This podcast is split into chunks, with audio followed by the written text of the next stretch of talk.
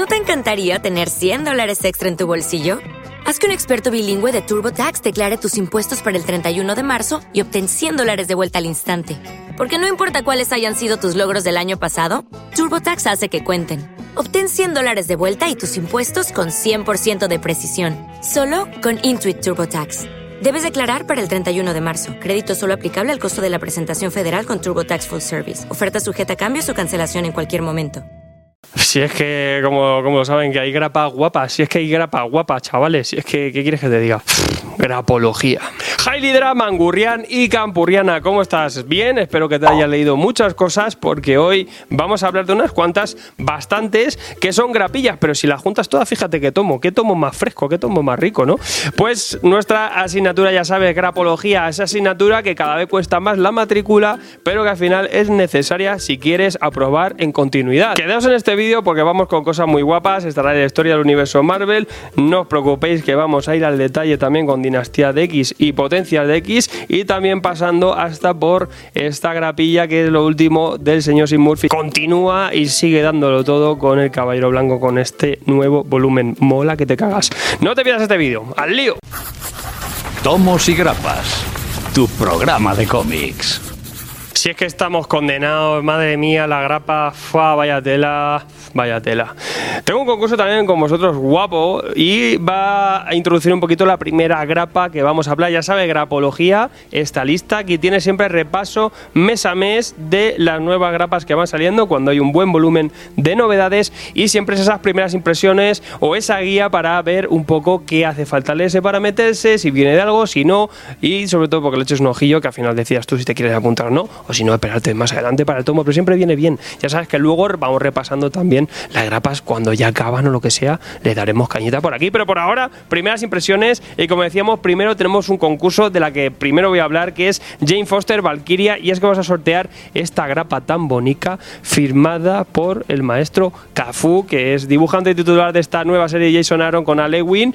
Ahora te hablo de ella y la tenéis aquí dedicada para uno o una de vosotros. Vais a flipar, eh, está muy guapo. Aparte, en el envío seguramente os meta algunos detallitos y regalitos extra, aparte de la grapilla. Buena grapa, me sabe a poco. O sé que algo más os meteré ahí súper guapo. Y si quieres participar, pues ya sabes, lo único que tienes que hacer es darle al like a este vídeo. Lo primero, estate suscrito y dale a la campanita. Coméntame el vídeo, dime qué grapa de todas las que te voy a hablar es la que más te ansia. Y si puedes compartir el vídeo en tu red social favorita, pues ya está. Solo esas cositas. Vamos a jaleo lo primero que vamos a hablar, pues eso, de esta Valkyria Jane Foster, nueva etapa para este personaje que ahora mismo está petando desde la Comic Con que vimos aquí a Natalie Portman con el Midjourney haciendo de diosa del trueno, que lo que ya vimos en la etapa de Jason Aaron, pues aquí le dan un nuevo rumbo. Ya sabemos que ahora Thor vuelve a ser digno. Eh, Jane Foster eh, le pasó de todo en su etapa. Si queréis, retomaos que dentro de X tiempo, dentro de yo creo de unos seis meses o así, habrá el tomo de Marvel Now Deluxe, donde ya empezamos con la etapa de Jane Foster en Thor. Lo vais a tener integrado. Por ahora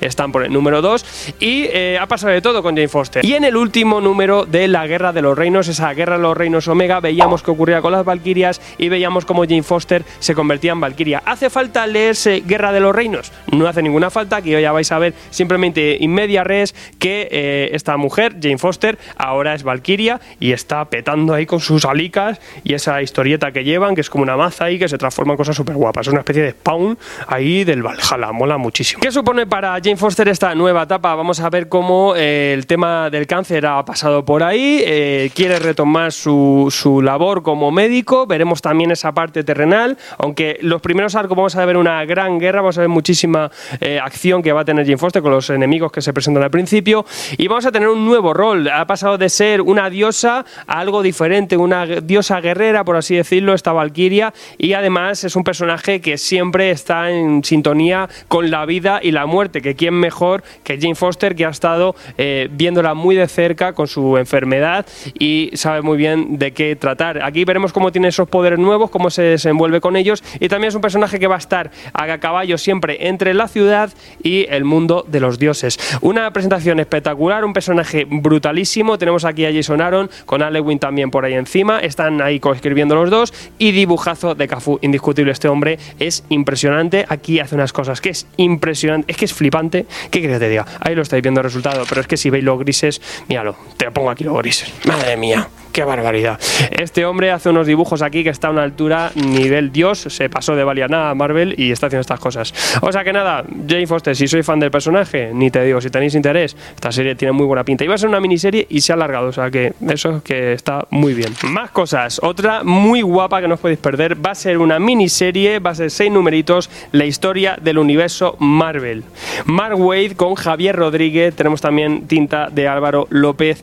Uf, esto es la guía que ya hizo en su momento hace mucho DC, aunque Marvel luego ha hecho estos, estos trabajos también más o menos, han hecho unos cuantas de estas. Y bueno, aquí lo que vamos a ver es eso, es una guía de la historia entera, va a poner en orden todos los sucesos y, y acontecimientos importantes del universo Marvel. Si sois viejos lectores, perfecto, porque esto lo va a ordenar todo, seguro hay que hay referencias que a lo mejor eh, algunas se os escapa, y si no lo vais a ver plasmado de una forma impresionante. Y luego, eh, si sois nuevos lectores, pues aunque os van a turullar con millones de historietas, aquí vais a ver referencias a mil historias y se os va a colocar un poco desde el origen de los tiempos hasta la época actual, todo lo que ha ocurrido, todas las cosas importantes que han pasado en el universo Marvel y de forma cronológica. Es una locura. Mark Waid, gran conocedor del universo Marvel, lo que ha hecho aquí ha sido un trabajo impresionante, enciclopédico, que además luego tenéis al final del número, tenéis las anotaciones con, con todas las referencias que aparecen y en qué cómic vais a ver todo eso, pues si luego queréis tirar de meroteca.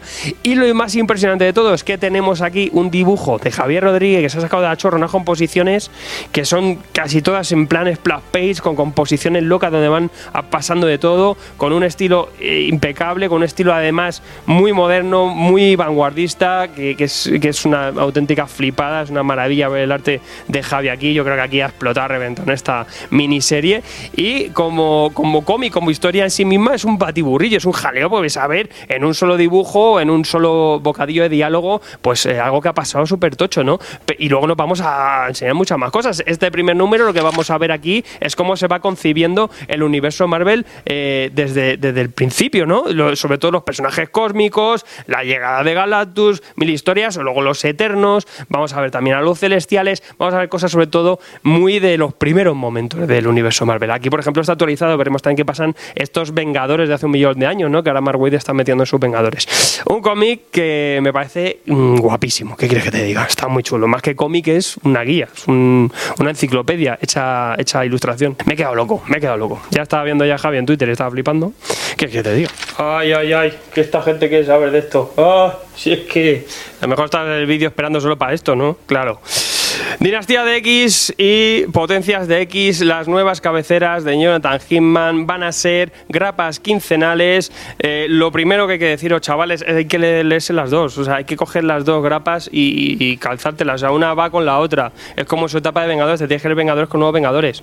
¿Los ves separados en los tomos? No, los están juntando, no. Es así. Esto hay que leerlo junto y, como decimos, a partir de diciembre pasarán a quincenales. Va a ser en diciembre cuatro grapas dobles, pero bueno, es lectura densa y esto no ha hecho más que empezar lo que es la etapa de Jonathan Hitman. Es una flipada. Es una serie que ya nos descoloca, nos va a plantar muchas dudas, nos va a crear muchas más historietas que luego más adelante va a hilar y nos va a juntar en toda la trama que él tiene pensada. El tío dijo, con esto que se me ha ocurrido, me, despollo, me he despollado y os vais a cagar con lo que tengo pensado para los mutantes. Y esto supone un golpe en la mesa, es un golpe de estado prácticamente, donde nos va a contar eh, algo que, que revoluciona realmente a los X-Men eh, ya veremos por qué. Y lo que nos plantea aquí son cosas que, que, ya son eh, una auténtica salvajada comparado con lo que habíamos visto en otras colecciones. Voy a hacer aquí un breve paréntesis porque sí que esto es un repaso general. Tenemos aquí un repaso de bastantes grapas. Si quieres que en profundidad responda a todas las preguntas, a los cómics que han venido de, de que hay que leerse, si hace falta leerse algo o si te hace falta, yo que sé, todas las referencias que pueda tener estos dos cómics, vamos a hacer una reseña especial si queréis, si lo queréis y me lo pedís, hacemos una reseña especial de estos dos y os cuento y en detalle todo lo que viene. Por ahora vamos a hacer un breve comentario, pero si queréis, este mismo fin de, si dais al like, por ejemplo, si dais muchos likes al vídeo, en nada, no os preocupéis que os preparo un vídeo con todo lo que hace falta saber para empezar a leerse estas movidazas. Y bueno, ¿qué nos presenta Hitman en estas dos series? Pues nos va a enseñar lo primero el tema de Krakoa. Vamos a ver cómo eh, los mutantes se han quedado con la isla de Krakoa, con las plantas que crecen en esta propia isla han creado una especie de portales, además unas, unas plantas que quieren ofrecer a los humanos que son que dan ciertas propiedades. Eh, además han creado con todo el ecosistema de Krakoa han creado como unas y los portales han conseguido hacer como una especie de embajadas por ahí por el mundo y vemos que han hecho una sociedad de estado en esta isla que quieren enseñársela al mundo y ahora mismo enseñar a los humanos que el statu quo ha cambiado, que los mutantes dejan de ser unos seres al servicio prácticamente de los humanos y bajo su sombra, sino que a partir de ahora van a tener que considerarles de otra forma porque se han organizado y ahora mismo tienen su propio territorio. Esto es revolucionario totalmente y aquí es donde vemos que He-Man ha puesto eh, un escenario totalmente diferente. He-Man ha ido mucho a su bola y aquí nos ha enseñado todo esto. Es una breve presentación y luego en Potencias de X ya tenemos un ejercicio diferente.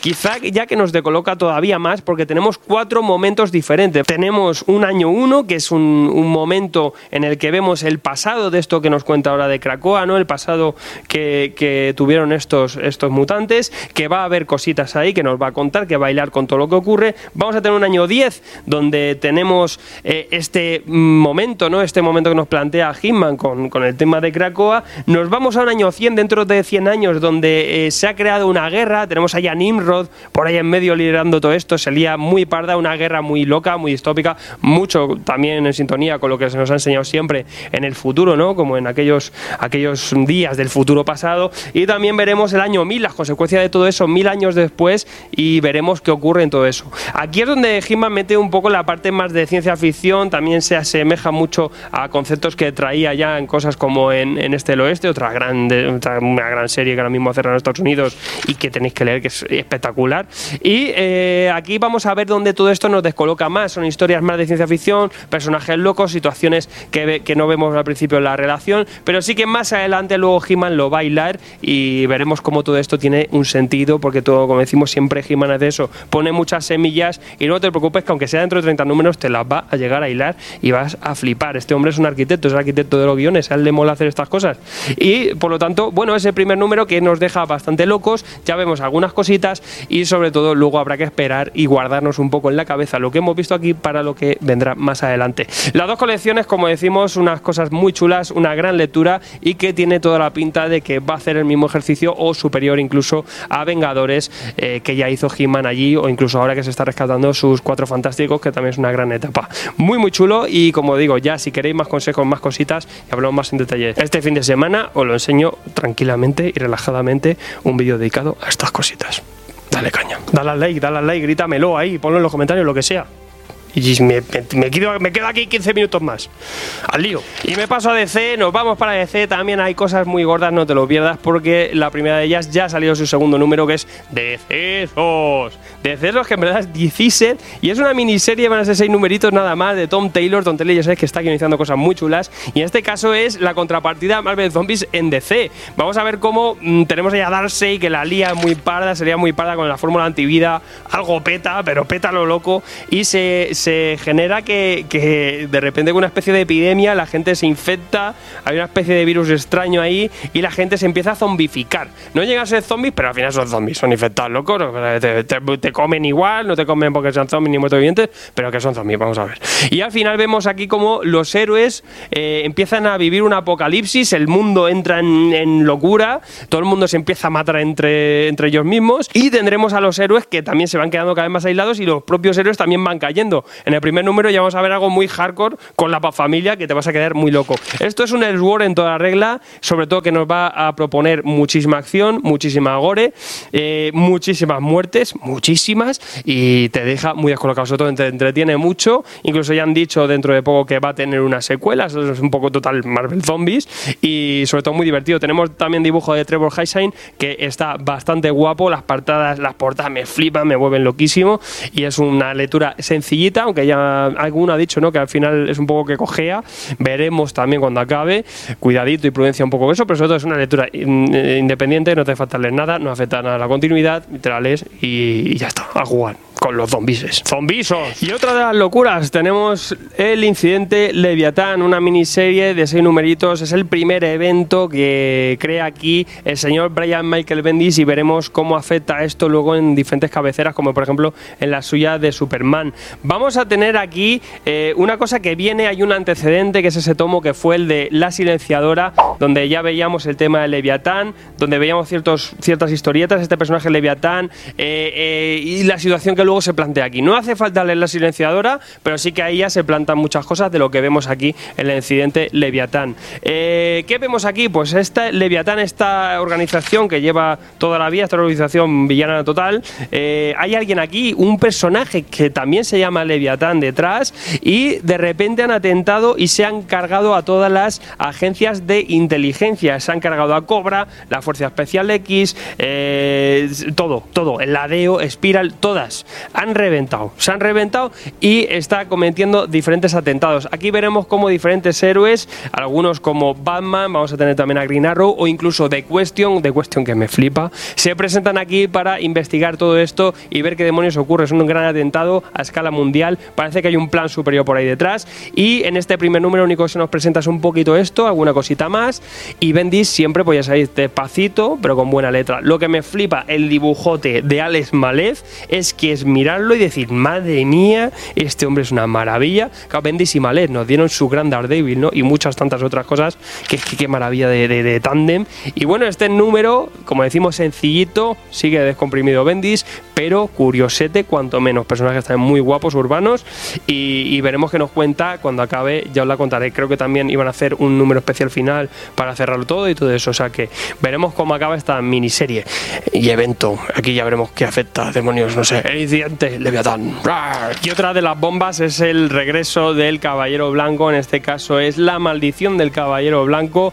Batman, el Batverso de Sim Murphy, el Murphyverso, rayicas a tope y eh, haciendo esta continuación de este cómic que ya nos gustó muchísimo, ahora lo tenéis en tapa dura, ese White Knight es impresionante, tiene cosas maravillosas, eh, conceptos brutales, además un cambio, lectura independiente totalmente de Batman, un dibujo a, a las mil maravillas, aquí está igual o mejor, es una cosa muy loca y a guion incluso le vemos más fluido y con conceptos nuevos. Vemos aquí ya, eh, tenemos un Joker que es el Joker, pero aquí parece que la amenaza es diferente, sobre todo se cierna un gran misterio en Gotham. Y es un misterio que viene desde el pasado. Vamos a ver cómo desde 1900, 1600, ¿qué demonios? Desde 1685 ya ocurre algo, ocurre algo en la fundación prácticamente de Gotham, en la vieja mansión Arkham, el primer eh, eh, morador de aquella mansión, el señor Arkham, eh, tiene una especie de maldición detrás. Algo ocurrió, algún suceso que eso también afectará en el futuro. Nos iremos a este, este presente donde tenemos a un Joker que quiere escapar de Arkham y, veremos qué hay detrás de todo esto. Se crea una especie de, investigación en torno a algo que ocurre y empieza a despertar esta maldición de aquel señor Arkham, esa fundación de, Gotham, esa fundación del propio asilo. Eh, parece que hay alguien también, algún Wayne por ahí detrás y veremos todo esto en qué repercute. Además salen también personajes eh, nuevos, personajes con nuevas amenazas. Por ejemplo, vamos a ver un nuevo Israel aquí que, que, para, que es un personaje también muy taciturno, que parece que entrará bastante en acción con los planes de Joker que tiene aquí también. Y aquí, como decimos, tenemos un Batman contra Joker diferente, muy diferente, quizá un poco más clásico, porque con estos elementos más de la leyenda de Gotham que ha creado el Sin Gordon Murphy, que me recuerda un poquito ese rollo fantástico que se traía en Joe el Bárbaro, y, sobre todo, pues una primera presentación que me ha gustado muchísimo. Mucho más fluido también, sabe manejar todavía más los ritmos y Murphy, y poca pega que poner a este cómic. E iremos viendo qué cositas va trayendo este caballero blanco y eh, la seguiremos al día y cuando finalice seguramente hablaremos de ella porque si el resultado es similar con que sea a White Knight y ya en ritmo USA todo el mundo está gozándoselo, pues mm, qué más decir, que, es una recomendación sí o sí. Y nada muchachos, con esto me despido, quedo un poco a la espera de eso, participad en el concurso que la verdad es que está chulilla, esa grapa y todo guapa, con firmica de nuestro amiguete el señor Carlos Alberto Fernández Urbano, Cafu, para los amigos. Y nada, quedamos un poco a la espera, un poco de que deis amor aquí a este vídeo para ver si queréis hablar de House of X. Seguro que sí, ¿no? Si yo me pongo ya el lío, me pongo ya el lío por, si acaso. Si no, no lo saco, ¿eh? Sea que vemos. House of Air. Suscríbete y no te pierdas nada. Te traigo más cómics, hasta morir sonadas. Chino de cómics.